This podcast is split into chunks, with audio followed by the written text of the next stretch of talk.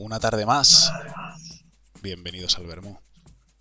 En esta novena entrega de la segunda temporada, ahora que las calles han vuelto a reclamar nuestra presencia.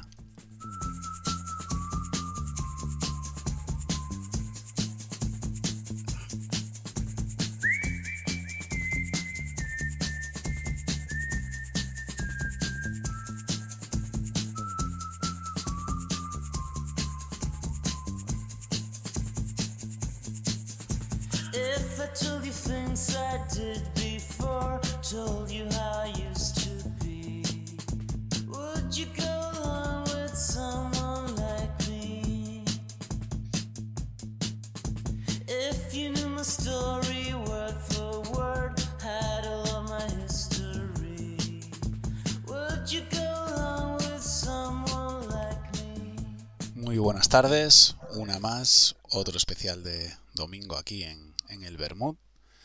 El invitado de hoy es un invitado muy especial porque aparte de ser eh, patrimonio de esta ciudad a la que yo pertenezco también, que es Vigo, es patrimonio de la cultura nacional. Él es José, es escritor, nacido en Vigo en, en el 84, aunque todos lo conoceréis un poquito más por The Freds. Buenas tardes, José. Buenas tardes, ¿qué tal? ¿Qué tal? ¿Cómo estás? Pues bien, la verdad que como en Vigo ya estamos en, la fase 1 hace tiempo, pues ya las cosas se viven de otra manera, ya se puede salir más a la calle, se puede ver familia y demás, y bueno, ha cambiado un poco el, panorama que era, era complicado.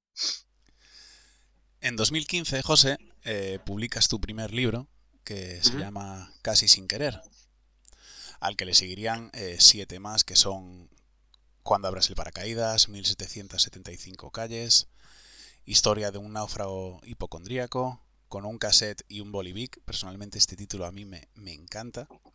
Es muy chulo. Sempiterno, recordar contraseña.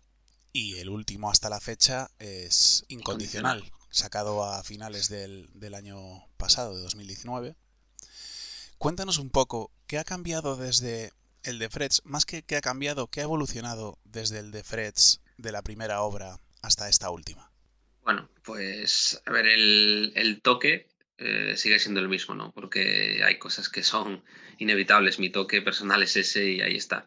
Pero bien es cierto que bueno, el tiempo va pasando para todos, los años pasan para todos y, como mis libros son más bien de vivencias y de cosas que me pasan a mí, a mi gente cercana y demás, pues evidentemente el paso del tiempo hace que esos temas también cambien, evolucionen y, demás.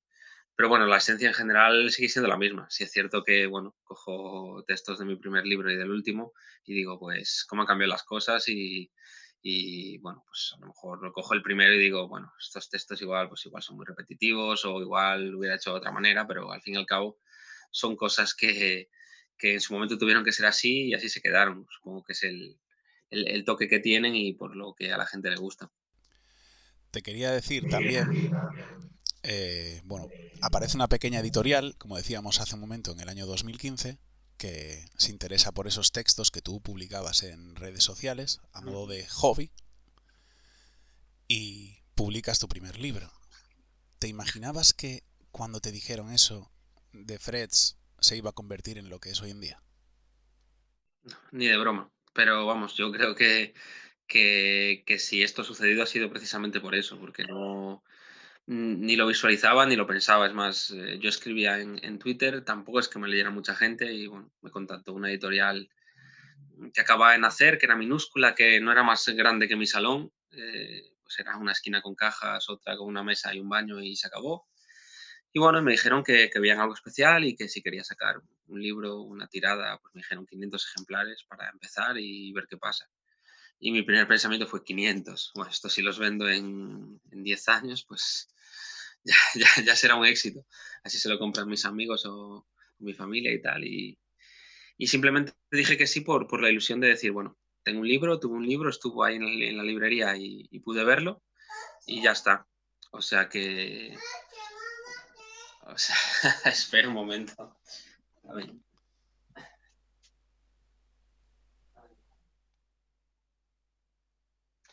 Perdón. Y eso, que, bueno, fue, yo creo que lo, más importante fue no pensarlo, disfrutarlo, vivir el, día a día, el momento y, y así sucedió todo. Si lo hubiera pensado, estoy seguro que no hubiera sucedido igual. Claro, cuando fuerzas las situaciones, eh, las cosas suelen salir bastante peor que cuando dejas que fluya. Sí, sí, estoy totalmente de acuerdo. Eh, ahora mucha gente me escribe y me dice, eh, yo también escribo, me gustaría sacar un libro, me gustaría que me leyera mucha gente, me gustaría, me gustaría, me gustaría. Y eso yo creo que es como, como un error, porque sí, mucha gente escribe, pero no es algo tan sencillo, no es tan fácil, no es tan... esto no se trata de tengo seguidores y saco un libro y se vende y tal, no, no funciona así gente con muchos seguidores que no vende nada, eh, hay gente sin seguidores que vende mucho. Em, esto no es una ciencia exacta, se trata más de, algo que no se puede valorar con ese tipo de cosas. Es algo mucho más complicado y distinto de lo que parece. Completamente de acuerdo. Hablábamos de las redes sociales, tienes un gran número de seguidores en redes que a diario publican muchísimas, muchísimas, muchísimas de tus frases. Yo a diario muchísimas cuentas veo, veo frases con la firma de, de Freds. Ahora supongo que estarás más acostumbrado, pero sigue haciendo ilusión. Pero, ¿qué sientes cuando ves eh, Instagram y Twitter inundado de, imágenes con tus frases? Pues lo que tú dices, es como, no sé, ahora sí es cierto que estoy más acostumbrado, pero pero me, parece increíble que, en instantes pues la gente pueda compartir cosas tuyas, no solo aquí, sino en otros países, o, que lo hagan con su, con su estado de ánimo, con cosas que le apetece compartir. Pues es una cosa que, que supongo que todavía la valoraré más con el paso del tiempo. Es como las fotos de tatuajes. Ves uno, ves dos, ves tres y dices, pues qué ilusión, ¿sabes? Pero luego llega un punto y dices, ves mil, ves dos mil y dices, eh, se me dice de las manos totalmente. Entonces, simplemente lo disfruto y, me siento privilegiado de ello, pero tampoco le quiero dar más importancia a la que tiene. No solo quedará de Freds grabado en, papel de por vida, sino que quedarás grabado en muchas pieles. Es algo muy bonito. Es que tú imagínate la, responsabilidad, entre comillas, de, que alguien lleve frases tuyas o palabras que tengan que ver con mis libros en, su piel. Es como decir, esto me gusta y me va a gustar siempre, ¿sabes? Entonces, pues bueno, eh, nada más que, que mm, mi admiración a todo el mundo que se tatúa frases mías, porque no sé si yo mismo lo haría, ¿sabes? Te tengo que preguntar, hablando un poco de, literatura, si cuando empezaste a escribir, yo supongo que la inspiración es algo que viene muy de dentro, algo propio, muy interiorizado por ti mismo, pero ¿tienes algún escritor de referencia? A ver, de referencia en sí no. O sea, mm, es que la gente me dice de tu estilo o de tu poesía, entre comillas, ¿qué, qué autorreferencia tienes? Y como no es poesía y tampoco es que me guste mucho la poesía, no puedo hablar especialmente de nada porque no lo controlo, esa es la, la realidad. Si me dices de, de, autores que pueden escribir ahora parecido y tal, pues me gusta Marwan o, algunos libros sueltos, alguno de Diego Ojeda, pero tampoco es que sea mi, género favorito. Me gusta escribirlo, escribir mis relatos y ya está. Luego sí es cierto que, aunque no tenga nada que ver, eh, desde que era muy pequeño me gustaban mucho los libros de miedo, de misterio, de terror y demás. Y, bueno, Stephen King me gusta, me gustaba. Y tengo una colección muy, muy grande de libros que bueno, está en casa de mis padres. Aquí no tengo sitio, pero sí, aún a día de hoy me compro libros de Stephen King y, y los leo porque me gustan. Pero como referente, no. ¿Y algún escritor en español que te guste así especialmente? Autor español. A ver, la verdad es que mm, no es que no te quiera decir un nombre, ni mucho menos, sino que te voy a contar algo que es muy, muy importante para mí porque es una cosa que, que yo hago habitualmente, que es guiarme muy poco por autores. No soy esas personas que dice, este autor me mola mucho y lo que saque me lo compro. Yo soy mucho de ir a librerías, de ojear libros, de leer contraportadas, de ojear un poquito. Y si me gusta el libro, me fijo cero en, en, quién es el autor. Es cierto que últimamente me he leído un par de novelas de, Javier Castillo, eh, que está muy de moda ahora, y la verdad que su, su, género de literatura es un género que a mí me encanta, entonces eh, creo que lo hace de una forma sencilla y, y le da un toque de intriga que me gusta mucho y sí que le leo. Pero ya te digo, me gusta ojear y no, no guiarme por, por, los autores. Por eso también me gusta a veces que, me escriba gente. Lo normal es que haya gente que me, lea por Instagram o por Twitter y tal y diga, bueno, pues me mola su libro, voy a comprármelo, voy a probar. Pero al contrario de lo que mucha gente piensa, también hay mucha gente que va a librerías y no me conoce nada y encuentra el libro y se lo lleva. Y eso pues es otra perspectiva que me gusta también. Tú tienes un, género literario muy, muy marcado, tu seña de identidad es muy clara. ¿Te has planteado alguna vez salir de esa, voy a entrecomillarlo porque no se debe llamar así, zona de confort de ese género de The Freds hacia otro género literario, migrar? Mm, sí, hombre, claro que sí que me gustaría probar otras cosas, pero también es cierto que a día de hoy estoy cómodo con lo que hago, lo disfruto, me lo paso muy bien, a la gente le gusta mucho. Y hay otra cosa importante que tampoco quiero mm, a ver, es que esto que te voy a contar es obvio. O sea, ahora mismo cualquier editorial viene y me dice, mira, te sacamos una novela, ¿sabes? Si quieres. Pero es que eso suena muy a, te escribimos una novela y pones ahí tu nombre y nos dices la idea y ya está. Y eso es algo que no me apetece hacer. Yo, eh, cuando me sienta preparado para escribir una novela aceptable o, mínimamente digna para mí, pues la publicaré si alguien la quiere publicar. Eh, como yo digo siempre, mm, pues si tiene que ser mi novela de mierda, que sea mi novela de mierda, pero mía, ¿sabes? Entonces, pues eh, sí que lo he pensado, pero de momento no me siento preparado para escribir una novela, por ejemplo. Pues me parece una decisión completamente acertada. Y volviendo un momento al tema de las redes que tú comentabas hace un segundo, de esa gente que te dice, pues a mí me, yo también escribo y me gustaría que, y espero que, y ojalá, ¿Qué consejo le das a esa gente que está empezando, que tiene esa ansia, ahora que vivimos en un mundo de seguidores, de followers, que tiene ese ansia porque ese proyecto le salga bien? Un consejo. Pues que disfrute mucho, que disfrute mucho y, no piense en, quiero, pretendo o me encantaría que. Ya, o sea, sí, te encantaría, pero no depende de ti. Lo único que tienes que hacer es disfrutar, porque si tú disfrutas, el premio ya lo tienes. Luego los premios extra que vengan, pues son una lotería y dependen de muchos factores, pero es lo que le digo yo a la gente siempre. O sea, tú te lo pasas bien escribiendo, disfrutas, ¿te gusta compartirlo o no compartirlo? Pues hazlo y sigue haciéndolo. Y lo que tenga que venir vendrá y si no viene nada, eso que te has ganado ya. Es que si de verdad te gusta escribirlos, eh, lo vas a hacer. Yo me acuerdo cuando escribía textos en Twitter al comienzo de todo, en 2013 o así, que pues que no me leía nadie apenas, que igual publicaba un texto y tenía ahí pues un retweet y dos favoritos. Pero me daba igual, me lo pasaba genial y al día siguiente volvía a compartir igual tenía tres favoritos. Entonces, pues es algo que no, que no te planteas, que lo vives y ya está. Y es lo mejor. El famoso Carpe Diem. Vive el momento. Sí, pero es que no, no tiene sentido hacerlo de otra manera. O sea, es que cuánta gente escribe muchísima y cuánta gente gustaría tener un libro y, y que la gente lo comprara, pues muchísima, pero es que depende de lo que te decía antes de, muchas cosas. Y si me apuras a día de hoy es, más sencillo que te publique un libro, o sea, pues alguien que se hace medianamente famoso, tiene seguidores y demás, es fácil que le saquen un libro. Pero ojito, que la gente te lo compre es otra historia y es muy complicado. Eh, yo me muevo ahora en el mundo editorial y conozco muchos casos y hay, hay cuentas, gente que tiene muchísimos seguidores, muchísimos más que yo, que le han sacado libros que han sido un verdadero fracaso. Pero porque las expectativas son complicadas. Quiero decir, que alguien te lea no quiere decir que quiera tener tu libro, o que quiera ir a tu firma o que, o que si sacas siete se los quiera comprar. Eso no, no es así. Es, depende de muchas cosas. El éxito visual en redes no te garantiza el éxito plasmado en un papel. Eso es no, no, para nada. Completamente cierto. Y, y luego hay, hay, hay, pensamientos erróneos también de, Sí, claro, mira, este chico tiene muchos seguidores y le sacan un libro y es fácil porque son ventas seguras. Obviamente, claro que es una ventaja, pero lo que la gente no sabe es que yo si precisamente tengo muchos seguidores es por culpa de mis libros. Cuando salió mi primer libro, prácticamente me acababa de abrir Instagram y, tenía pues ahí un poquito de seguidores en Twitter, pero tampoco te creas tú que, no es una cantidad que pudiera tener cualquiera a, día de hoy.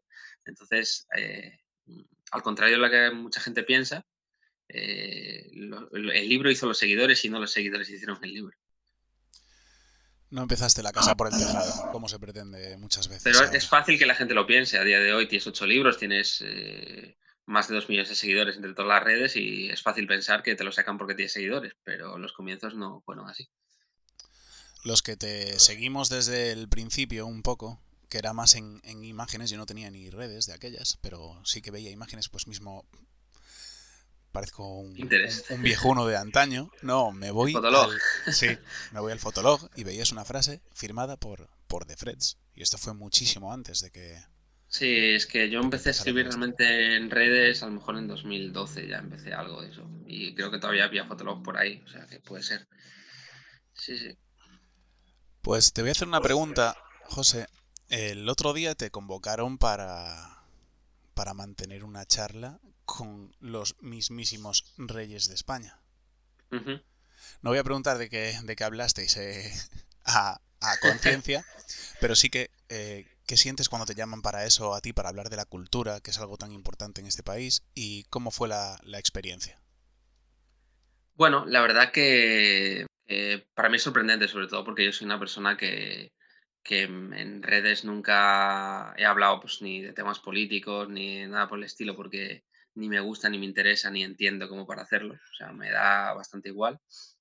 Pero esto fue una oportunidad que me, me contactaron, pues simplemente para que yo diera mi, mi, opinión o mis ideas para intentar mejorar un poco el tema de la cultura en España, pues y más eh, a partir de ahora con esta crisis que se avecina por el coronavirus. Entonces, bueno, me parece interesante que alguien eh, se interese por nosotros, que luego se hará más caso o menos caso, pero al menos te escuchan y lo hacen de una forma eh, sencilla y la verdad que, fue una, charla buena y, nada más. La verdad que, saber que, que, te leen, pues está muy bien, la verdad, no te voy a engañar y agradecido de que me dieran la oportunidad de, dar mis ideas y mis impresiones.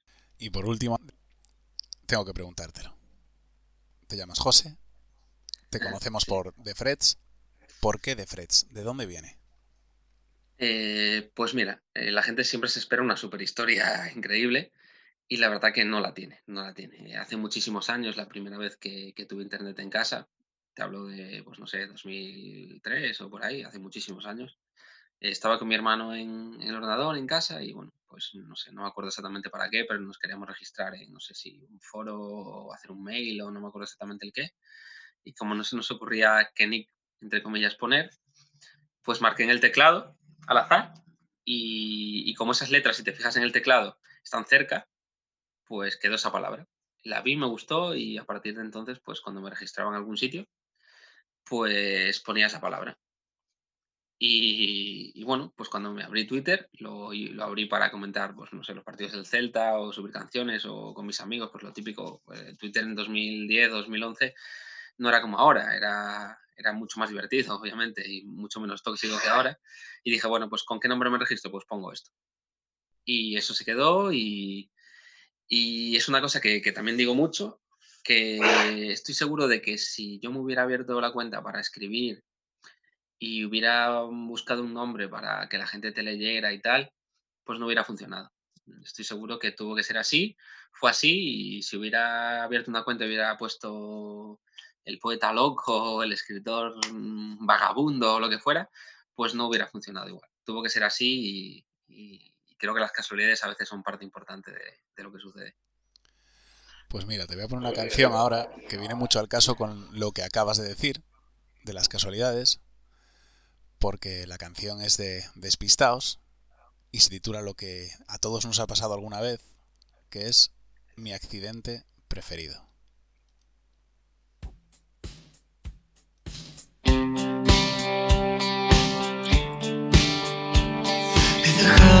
Llorar y hacerme fuerte, por si acaso te conviertes en invierno Buscaremos una excusa para vernos.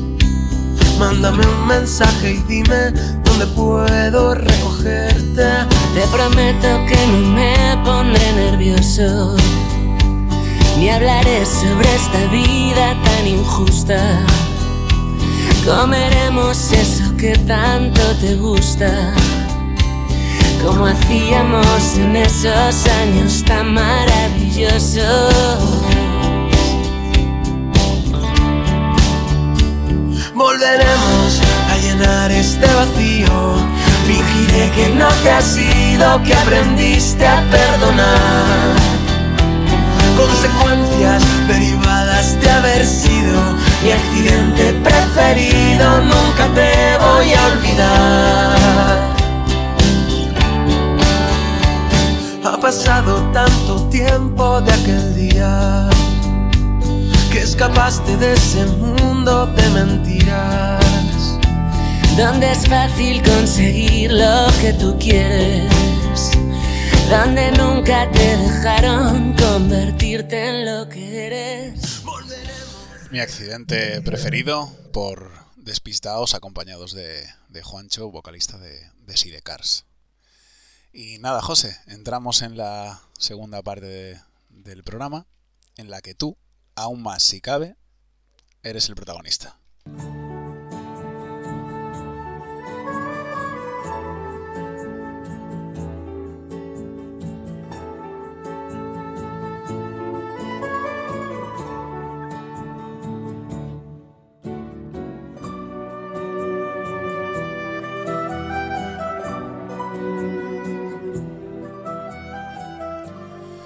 Este segundo bloque del programa le pedimos a todo el mundo, debido a que este confinamiento ha sacado la vena más, más culinaria, esa faceta de, de chef que todo el mundo tenía escondida, le pedimos a todo el mundo que nos deje una, una receta para que a los oyentes que les apetezca puedan practicarla en casa. ¿Cuál es la tuya? Pues mira, yo voy a recomendar una que, que pedí una vez en un restaurante, que, que vi la receta y me gustó mucho y luego pues eh, alguna vez pues la, la he hecho en casa. Que bueno, es eh, una receta súper sencilla, mm, simplemente hace falta tener pulpo mm, previamente cocido, eh, langostinos, eh, patatas mm, cortadas de forma panadera y, y nueces. Y bueno, eh, simplemente hay que hacer un poquito a la brasa el pulpo en una sartén y mezclarlo con langostinos, con las nueces y con las patatas y hacer una especie de revuelto con unas poquitas especies y la verdad es que queda muy bueno. La gente está acostumbrada a tomar el pulpo pues a la gallega y a mí me gusta siempre darle un toquecillo a la brasa y esa combinación de, pulpo, langostinos, nueces y, y patata, pues la verdad es que queda muy rico. Me la anoto, me la anoto porque he prometido... Es fácil hacer y, y le da un toque diferente al pulpo mezclado con, con esos sabores. He, prometido que iba a intentar hacer todas las recetas que me vais diciendo en cada programa. Bueno, pues eh, ya me mandarás una foto del resultado. Y esto, esto que acabas de decir es mutuo. También invito a todos los invitados que la próxima vez que hagan la receta que dicen en el Bermú, manden una foto para que veamos cómo, cómo ha quedado. De todas maneras, debo decir que, que me gusta mucho probar eh, comidas y excepto la lechuga, creo que como cualquier cosa y bueno, pues eh, me, me gusta probar cosas, la verdad. O sea Pues- que me apunto.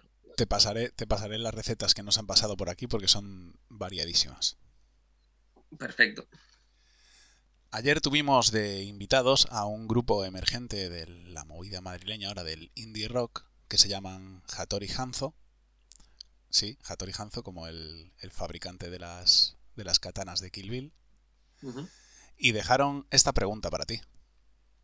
Si no fueses consciente de la edad que tienes y te vieses desde fuera, ¿qué edad crees que tienes? ¿O qué, qué edad crees que tendrías? Pues no sé, yo creo que con esta, esta carita joven que, que mantengo, sin arrugas, pues yo creo que no solo mentalmente, sino por fuera, yo diría que, que, que 20, ¿sabes? Yo me quedé anclado en los 20, soy un poco Peter Pan. O sea que mentalmente 20 y físicamente 20. Eh, Si me cuelo, si me cuelo ahí en el último curso de la Universidad de Vigo, yo creo que no me echan, ¿no? Yo creo que puedo, puedo colar. Me he visto rollo juvenil como siempre, yo creo que puedo colar. Pues 20, nos quedamos con los 20. 20, sí, sí. Aparte es una edad preciosa en la que ya pasaste la mayoría de edad, pero que empieces a poder... el que- Ojalá volver a los 20 con todo lo que sea ahora, ¿sabes? Es como Ojalá bueno. volviéramos todos. son etapas que hay que vivir y si no, no tendrían gracia. Y como no, José, mañana tendremos otro invitado en el Bermud, invitado muy especial, y esperará tu pregunta. Bueno, pues mi pregunta va a ser, eh, si pudieras elegir, mm, ¿volverías al pasado o te darías una vueltecita por el futuro? Y puedo añadir incluso, si pudieras, ¿estás seguro de si lo harías? Se la, se la, se la plantearé, como lo acabas de plantear tú, porque es, es muy buena pregunta. Y una pregunta digna de hacerse en los momentos en los que, en los que estamos, además. Pues sí. Pues para, para, ir cerrando, esto, esta parte del programa te resultará mucho más fácil a ti que al 90% de los invitados que ya han venido. Porque, no sé yo, no sé. porque le pedimos a todo el mundo que nos deje una, una frase para, para el recuerdo aquí en el Bermud, que quede siempre grabada y que se acuerden la gente que la, que la ha escuchado y de quién la ha escuchado. Pues mira, eh, yo siempre le doy mucho las gracias a, la contraportada de, mi primer libro, porque considero que, sin esa contraportada muchísima gente no hubiera hojeado el libro o no se lo hubiera llevado a casa. Y tiene una frase mm, que es seguramente de las mías la, la más favorita, que dice, el amor es silencio. Y yo creo que, es una frase a la que se le pueden dar muchas vueltas, tiene mucho sentido y si se le añades al propio texto en sí, que no es que sea muy largo, pues le da un sentido especial. Entonces, la frase que yo dejo por aquí es esa, es, creo que son cuatro o cinco palabras, el amor es silencio. Y, bueno, si alguien me está escuchando, que, que le dé una vueltecita. Y antes de terminar, te tengo una sorpresita aquí preparada porque tenemos una, una de las grandes seguidoras del Bermud, que se llama Ana, es aparte gran seguidora tuya. Y le dejé caer que había hablado contigo para una entrevista y decidió hacer esta preciosidad. El regalo más grande del mundo es un abrazo. Es la mejor forma que tienen las personas de demostrar que están ahí. Uno fuerte y apretando puede parar durante unos instantes todas las guerras del mundo. Personas que sabes que cuando abrazan, aunque sean pocas veces, siempre lo hacen de verdad. El abrazo a tus padres, el abrazo a tus amigos, abrazos, reencuentros, despedidas, abrazos que dicen más que un beso. Abrazar es una forma de vida y aunque creamos que no, no es lo mismo vivir sin abrazos.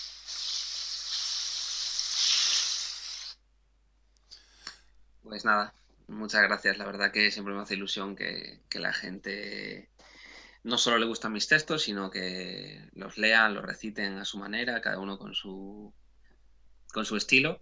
Y sobre todo porque me da a la gente cierta envidia porque los, los leen muy bien y yo no. Entonces es una cosa que no suelo hacer habitualmente porque no, no me siento cómodo. Entonces me gusta que la gente lo haga porque así ya no lo hago yo. Entonces nada, la verdad que es un placer eh, que la gente se haga esas curradas y lo agradezco mucho siempre. La verdad que me llega un montón de cosas y, lo disfruto. Pues un beso desde aquí para, para Ana. Ahora te, pasaré el vídeo porque va acompañado de, un vídeo precioso en el mar. Y nada, José, eh, estamos terminando. Solo me queda darte las gracias por haber acudido a la cita con el Bermud. Ha sido un auténtico placer. Pues nada, gracias a ti. La verdad que mm, yo en lo que pueda colaborar y echar un ratito divertido, pues aquí estaré. La verdad que últimamente con, con, lo de la niña tengo menos tiempo para hacer este tipo de cosas. Las tengo que hacer un poco más sobre la marcha, es más, se lo escucha de fondo incluso. Pero, pero yo encantado, me gustan mucho las charlas. Eh, todo lo que sea escucharme lo prefiero verme, o sea que para estoy muy cómodo y, me lo paso muy bien. Pues volveremos, volveremos a encontrarnos. Pues cuando quieras, cuando quieras. Bueno, nos despedimos y os dejamos con la canción que ha escogido José, que es de un concursante que está actualmente en Operación Triunfo. Él es Bruno y su canción Fugitivos. Oh, oh, oh, Tanto que decir con las miradas, sonrisas de mejillas sonrojadas, palabras sin sentido conectadas, dibujan flores en un pentagrama. No escuches nada de lo que te canto, mis secretos hablan cuando callo, que poco me conviene estar enamorado sabiendo que jamás se habrá empezado. Tal vez no sea el momento de tenerte. Tal vez mi suerte sea solo soñarte. Conformarme con caricias de tus manos que ya empiezan a quebrarme. ¿A quién voy a culpar si no es al tiempo? Que nos puso en un momento diferente a cada parte y de otro. Serán tus labios, así como mis miedos, de otros brazos,